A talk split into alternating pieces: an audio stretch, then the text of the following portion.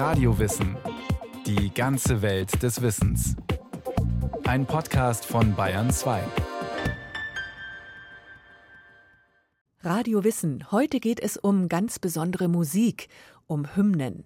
Beispiel Olympia. Da gibt es die Hymne der Olympischen Bewegung, Nationalhymnen und viele kommerzielle Pathos-Songs. Nur, was macht eine Hymne eigentlich zur Hymne? Und warum sind sie für die Rituale bei Sportevents so wichtig? Ich erkläre die Olympischen Spiele München 1972 zur Feier der 20. Olympiade der Neuzeit für eröffnet.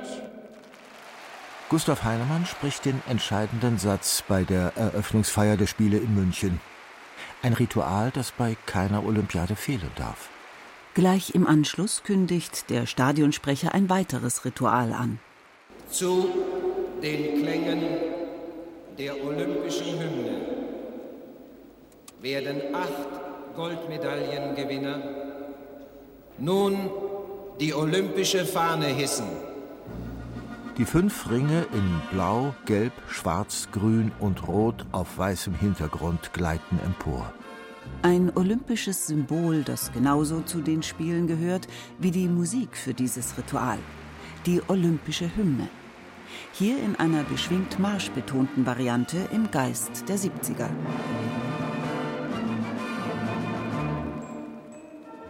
Eine Straßenumfrage würde vermutlich ergeben, diese Hymne kennt kein Mensch. Auch wenn sie die offizielle Hymne der Spiele ist. Und zwar seit 1958. Denn den ultimativen medial allgegenwärtigen Soundtrack zu den Wettkämpfen, wenn die Emotionen hochkochen, wenn gefeiert wird, aber auch geweint wird, den liefern andere.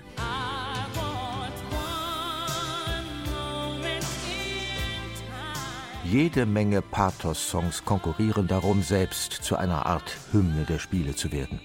Doch ob olympische Hymne, Nationalhymne, Rock- oder Pophymne, was macht eigentlich eine Hymne zur Hymne? Und wie hat sie die Spiele geprägt? Und was davon ist Ritual? Was Politik? Und was davon vielleicht einfach nur Kommerz? Geburtswehen oder der Wettstreit um die offizielle Hymne. Auch wenn das Etikett Hymne inzwischen auf fast jedem Musikstück klebt, das irgendwie festlich, feierlich daherkommt, der Begriff selbst hat viele tausende Jahre Musikgeschichte durchlebt und er hat tatsächlich so etwas wie eine Ursprungs-DNA. Bereits in der Antike tauchen solche Hymnen auf. Lobgesänge, um die Götter zu preisen, sie gewogen zu machen und so das eigene Schicksal günstig zu beeinflussen überliefert beispielsweise in der griechischen Mythologie. Also beim Kampf um Troja, da hat auf Wunsch von Odysseus der Sänger vom hölzernen Pferd gesungen und um Schutz der Götter gebeten.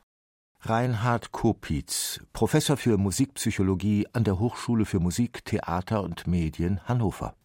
Und interessant fand ich auch in der Recherche, dass es eine Vorform gab, das waren sogenannte Zaubersprüche. Also ein bisschen Magie spielte auch eine Rolle. Und der andere Aspekt ist noch, das Publikum sang durchaus am Schluss auch mit bei den kultischen Hymnen, also Interaktionen waren auch dabei. Vorläufer für die christliche Liturgie Feierliche Lob, Dank und Bittgesänge werden dort zum zentralen Element. Bis heute bleiben uns diese Dinge ja auch erhalten, also das Vaterunser oder das Tedeum als Kirchenlied Großer Gott, wir loben dich. Das ist tatsächlich auch etwas, was wir weiterentwickelt und integriert haben. Und die, die Idee dahinter ist, dass der Hymnus eigentlich als Zitat das Echo der von den Engeln gesungenen himmlischen Gesänge ist. Eine schöne Vorstellung, mit der Menschen in einer säkularisierten Welt allerdings kaum mehr etwas anfangen können. Auch die angebeteten Götter haben sich gewandelt durch die Jahrtausende. Und dennoch, die Ursprungs-DNA des Hymnus und des Hymnischen lebt bis heute. Im liturgischen Lobgesang genauso wie in der National-, Olympia- oder Rockhymne, in der Vereins- oder Fußballhymne. Also ich glaube, die Quintessenz ist die Anrufungsgeste dabei, ganz unabhängig vom Kontext, ob der säkular oder religiös ist. Mir fällt äh, ein aus dem Fußballbereich interessanter Anrufungsgesang ein, das ist Rudi Völler Fußballgott. Und da findet man schon im Text diese Grundidee der Anrufung bis auf die Spielerebene. Es muss ja nicht immer der Verein sein, sondern auch Einzelpersonen, die herausragend sind, werden dann als quasi Fußballgötter auch angerufen. Das ist jetzt einfach die säkulare polarisierte Interpretation der ganzen Geschichte, aber ich glaube, der Kern ist der gleiche, dieser Kontakt mit den übergeordneten Mächten, von dem wir ausgehen, dass wir sie in irgendeiner Form für uns günstig stimmen können. Eventuell ist genau das auch die Idee, als der Komponist Spiros Samaras den Auftrag erhält, für die ersten Olympischen Spiele der Neuzeit eine eigene Hymne zu schreiben. 1896 in Athen.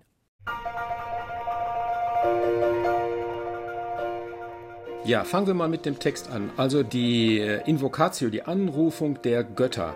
Ich habe mir den Text mal übersetzen lassen, es ist ja ein original griechischer Text, heißt Alter Geist, unsterblich, reiner Vater des Schönen, des Großen und des Wahren, komm runter, zeig dich und strahl hier drüben zur Herrlichkeit deiner Erde und des Himmels. Also wir haben diese typische Gestik, die wir auch dort bei Anrufung der Götter haben, schon auf der Textebene. Weitere essentielle Zutaten aus musikalischer Sicht getragenes, marschartiges Tempo, das zur Bewegung anregt. Außerdem große Orchesterbesetzung, gerne mit Blechbläsern, die sich auch im Freien lautstark durchsetzen, ganz ohne elektronische Verstärker. Und eine klare dramaturgische Funktion. Die Hymne begleitet ein Ritual. Sie öffnet den Vorhang, ist gleichsam ein auskomponiertes Jetzt geht's los. Sie ist ja Eröffnungsmusik und das ist sie bis heute, dass sie in diesen Eröffnungszeremonien verwendet wird. Und da muss man nun von der Seite der Musikpsychologie sagen, da hat sie eigentlich die Funktion der Stimmungsinduktion, also das feierliche Moment oder im kultischen Bereich würde man vom nicht alltäglichen Anlass, äh, Moment sprechen. Und den soll sie induzieren und uns in eine bestimmte Stimmung versetzen, dieses getragene, feierliche, nicht alltägliche, in dem wir uns jetzt befinden bei der Eröffnung der großen Spiele. Der Neustart der Olympischen Spiele in neuzeitlicher Form ist entscheidend verknüpft mit einer Person, dem französischen Pädagogen und Historiker Pierre de Coubertin. Er träumt von einem internationalen friedlichen Fest, das dazu beitragen könne, nationale Egoismen zu überwinden. Statt auf Schlachtfeldern gegeneinander anzutreten, solle die Jugend der Welt sich bei sportlichen Wettkämpfen messen. Er hat das Ganze unter anderem eingeordnet in einen Kontext der Völkerverständigung, des Miteinanders. Und seine Idee darüber hinaus war von Beginn an auch, ein Wettkampffest zu gestalten als Gesamtkunstwerk. Ansgar Molzberger vom Institut für Sportgeschichte der Deutschen Sporthochschule Köln. Coubertin kam aus einer Künstlerfamilie. Ihm schwebte nie eine reine, nennen wir es einmal, Multi-Weltmeisterschaft vor, sondern Olympische Spiele sollten immer mehr sein, ein Gesamtkunstwerk. Da kommen wir jetzt schon Richtung Musik auch und zeremoniell. Gleichzeitig muss man allerdings dazu sagen, dass wenn man jetzt das Bild der heutigen Olympischen Spiele vor Augen hat, mit einem fest installierten Zeremoniell, eine Eröffnungsfeier, eine Schlussfeier, wo bestimmte Rituale dazugehören, das hat sich erst nach und nach entwickelt. Also das war keine Blaupause, die 1896 bereits bestand. Bis die griechische Hymne von 1896 tatsächlich das Rennen für sich entscheidet, sollten daher auch noch einige Jahrzehnte vergehen. Denn es gibt zwar schon früh ein internationales olympisches Komitee, kurz IOC, doch das hat allerdings keine starke Position. Die regionalen Organisationskomitees, die sich vor Ort in den einzelnen Ländern kümmern, prägen die Spiele und kochen ihr eigenes nationales Süppchen, getreu dem Motto Jetzt sind wir dran und wir machen unser eigenes patriotisches Ding. Die Hymnenfrage wird zur nationalen Frage und gestaltet sich zu einer Art Überbietungswettbewerb. Ein Beispiel die Olympischen Spiele 1932 in Los Angeles. Die US-Amerikaner bringen ihre eigene Hymne ein, komponiert von einem gewissen Walter Bradley Keeler, mit einem Text gegen die Tyrannei. Diese US-Variante soll es nun sein. die ewig währende olympische Hymne. Doch vier Jahre später ist Deutschland am Zug. Und eine US-Hymne aufzuführen, die im Text zum Widerstand gegen Tyrannen aufruft, passt den Nationalsozialisten so gar nicht ins Konzept. Eigentlich hätte das Regelwerk das vorgesehen. Nein, man bricht einfach damit, ruft wiederum innerhalb Deutschlands einen neuen Wettbewerb aus und beauftragt letztendlich Richard Strauss, eine neue Hymne zu schreiben und einen eigentlich ziemlich unbekannten Schauspieler, Rezitator namens Luban. Er gewinnt einen Wettbewerb für die textliche Fassung der Hymne. Und in diese textliche Fassung greift sogar das Propagandaministerium auch noch ein. Luban hat im Original geschrieben, Ehre sei dem Völkerfest, Friede soll der Kampfspruch sein. Und man dreht das dann in Friede sei dem Völkerfest, Ehre soll der Kampfspruch sein. Also da herrscht sogar noch Zensur.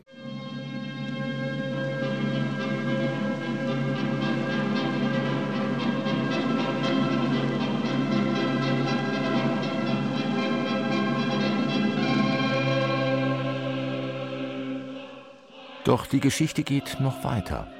Als das IOC, schwer beeindruckt vom Regelbruch, nun die Strauß-Hymne fest installieren will, kommt der Zweite Weltkrieg. Die Spiele 40 und 44 fallen aus. Und dann haben wir 48 die nächsten Spiele anstehen in London.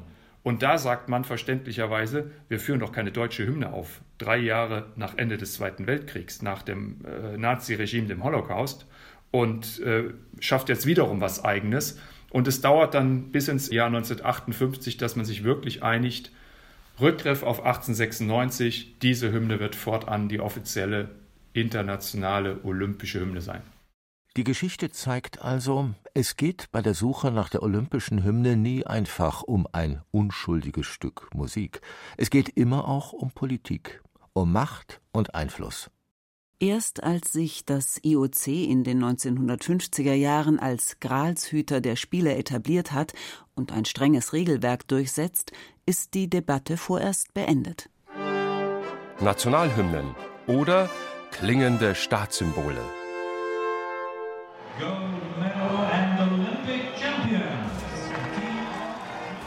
Nicht nur bei der Eröffnung der Olympischen Spiele auch an anderer Stelle wird die Musik zur nationalen Frage. Bei der Siegerehrung. Man hätte hier auch die olympische Hymne etablieren können, doch das Rennen machen die Nationalhymnen der Siegerländer. Bei der feierlichen Verleihung der Medaillen werden sie zum emotionalen Höhepunkt für die Siegerinnen und Sieger nach jahrelanger Vorbereitung, nach jeder Menge Stress und Entbehrungen. Und dieser Moment auf dem Podest, manche sagen, ich war noch wie in Trance, ich konnte das gar nicht wirklich verarbeiten. Andere können es dann schon verarbeiten und genießen es. Und das sieht man ja. Also manche strahlen, manche brechen in Tränen aus. Also es ist für die einzelnen Athletinnen und Athleten sicherlich ein sehr erhabener Moment, zumal gerade in der olympischen Bewegung wir auch immer mitdenken müssen, dass ein Großteil der Athletinnen und Athleten das größtenteils auf einer sehr idealistischen Ebene betreiben. Viele studieren, viele haben einen Beruf, also die meisten können ja nicht äh, gut davon leben. Dennoch taucht gerade im Zusammenhang mit den Siegerehrungen eine Frage immer wieder auf. Passt all die nationale Symbolik bei den Spielen noch zur ursprünglichen Idee der Spiele, zur Idee der Völkerverständigung? Auch in der olympischen Bewegung selbst wird das bis heute immer wieder diskutiert. Es gab Stimmen, ernstzunehmende Stimmen, die das eingebracht haben, auf Landessymbole, auf Landeswappen, auf Nationalfahnen, auf Nationalhymnen zu verzichten. Das sei doch ein Widerspruch zum Gedanken der Völkerverständigung. Also Coubertin hat das nicht so gesehen. Er hat gesagt, man kann sich ja sehr wohl einbringen, auch als Patriot, aber das in einen größeren Gemeinsinn stellen. Aber solche Stimmen gab es und zum Beispiel ganz stark in 60er Jahren gab es Petitionen, ähm, lasst uns das abschaffen. Das war und ist auch immer wieder Kritik an der olympischen Bewegung. Wie passt das zusammen, diese Internationalität auf der einen Seite, auf der anderen Seite aber sehr wohl das Nationale auch zu betonen. Das Nationale zu betonen, als klingendes Staatssymbol Identität zu stiften und so zum nationalen Bindemittel zu werden. Genau das ist eine der zentralen Funktionen von Nationalhymnen.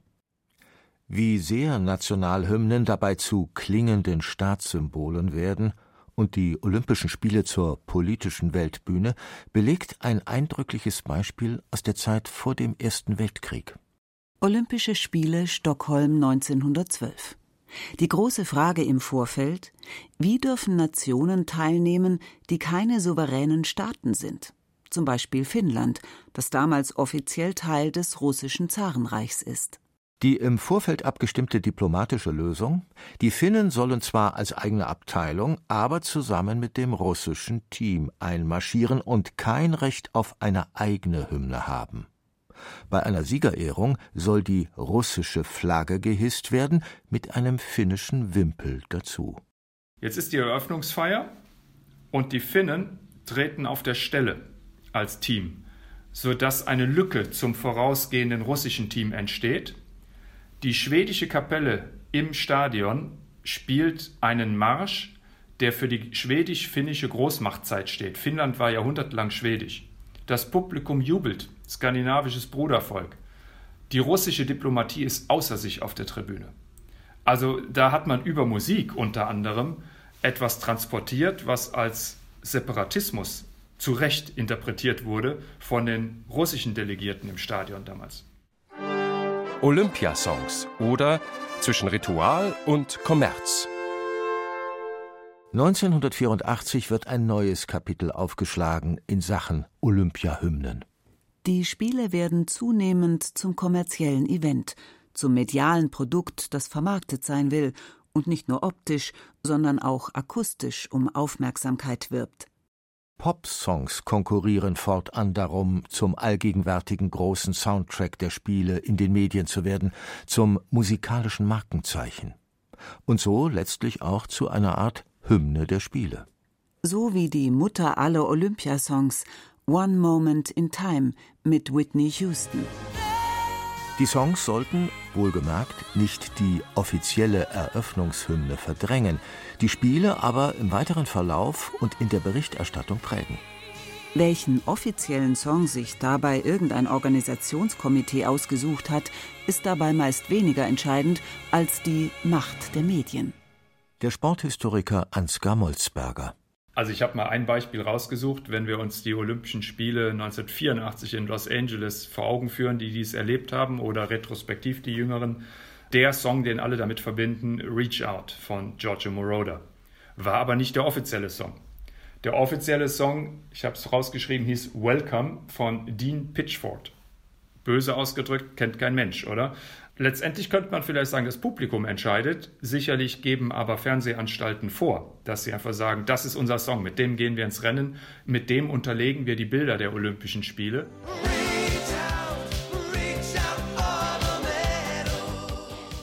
Ob ein Song tatsächlich zu einer Art Hymne wird, lässt sich also nicht einfach verordnen. Genauso wie es eben keine Formel gibt, die garantiert, dass ein Song zum Hit wird. Dafür ist die Sache zu komplex. Songs kommen und gehen. Der Großteil verschwindet wieder in der Versenkung. Doch einige wenige kommen und bleiben und werden zu Pophymnen, auch jenseits von Olympia. Beispielsweise Sailing von Rod Stewart, Wind of Change von den Scorpions oder dieser Klassiker hier.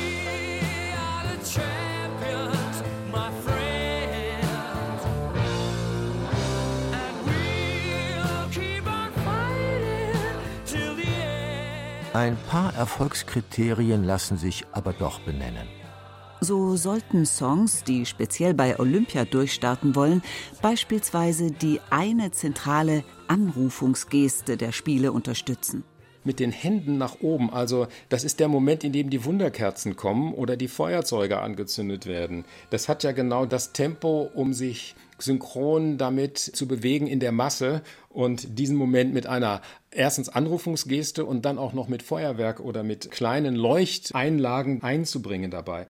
Musik kann also Identität stiften, wie bei der Nationalhymne. Sie kann aber auch vor allem Stimmungen regulieren. Sie kann Emotionen wecken, die uns dann ein Leben lang begleiten.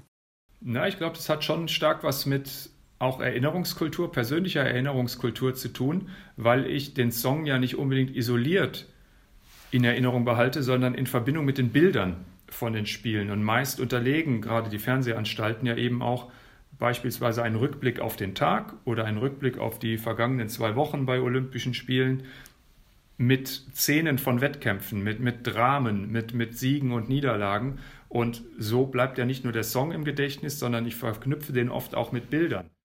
Es geht also immer um weit mehr als nur um Musik.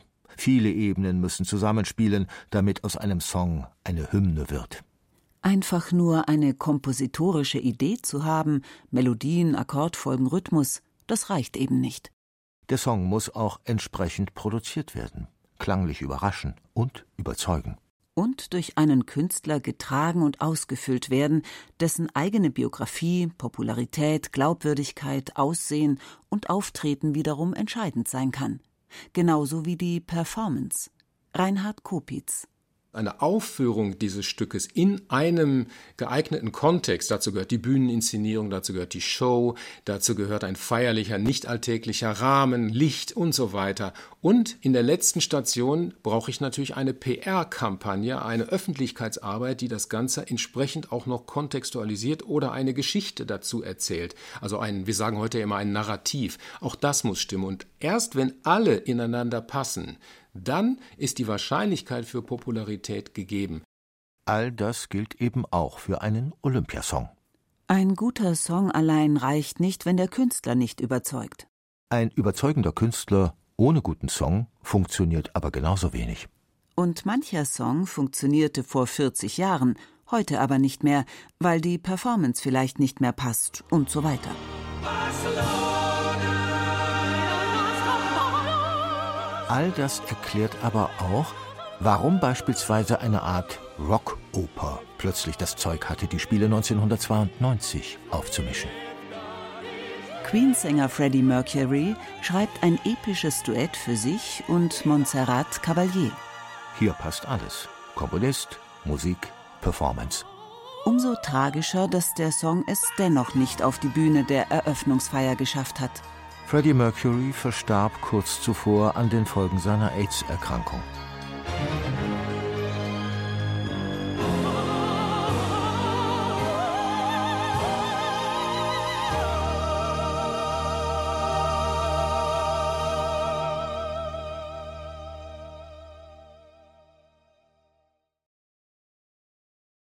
Wie Olympia klang, ein Radiowissenstück von Martin Schramm. Was genau rund um die Olympischen Spiele 1972 passiert ist, als palästinensische Terroristen israelische Sportler als Geiseln genommen haben und wie deren Befreiung in einer Katastrophe mündete, das erzählt der mehrteilige Podcast Die Olympiaprotokolle, das Attentat in München 1972, zu finden im BR Podcast Center. Alle Angaben zu dieser Folge wie immer in den Show Notes.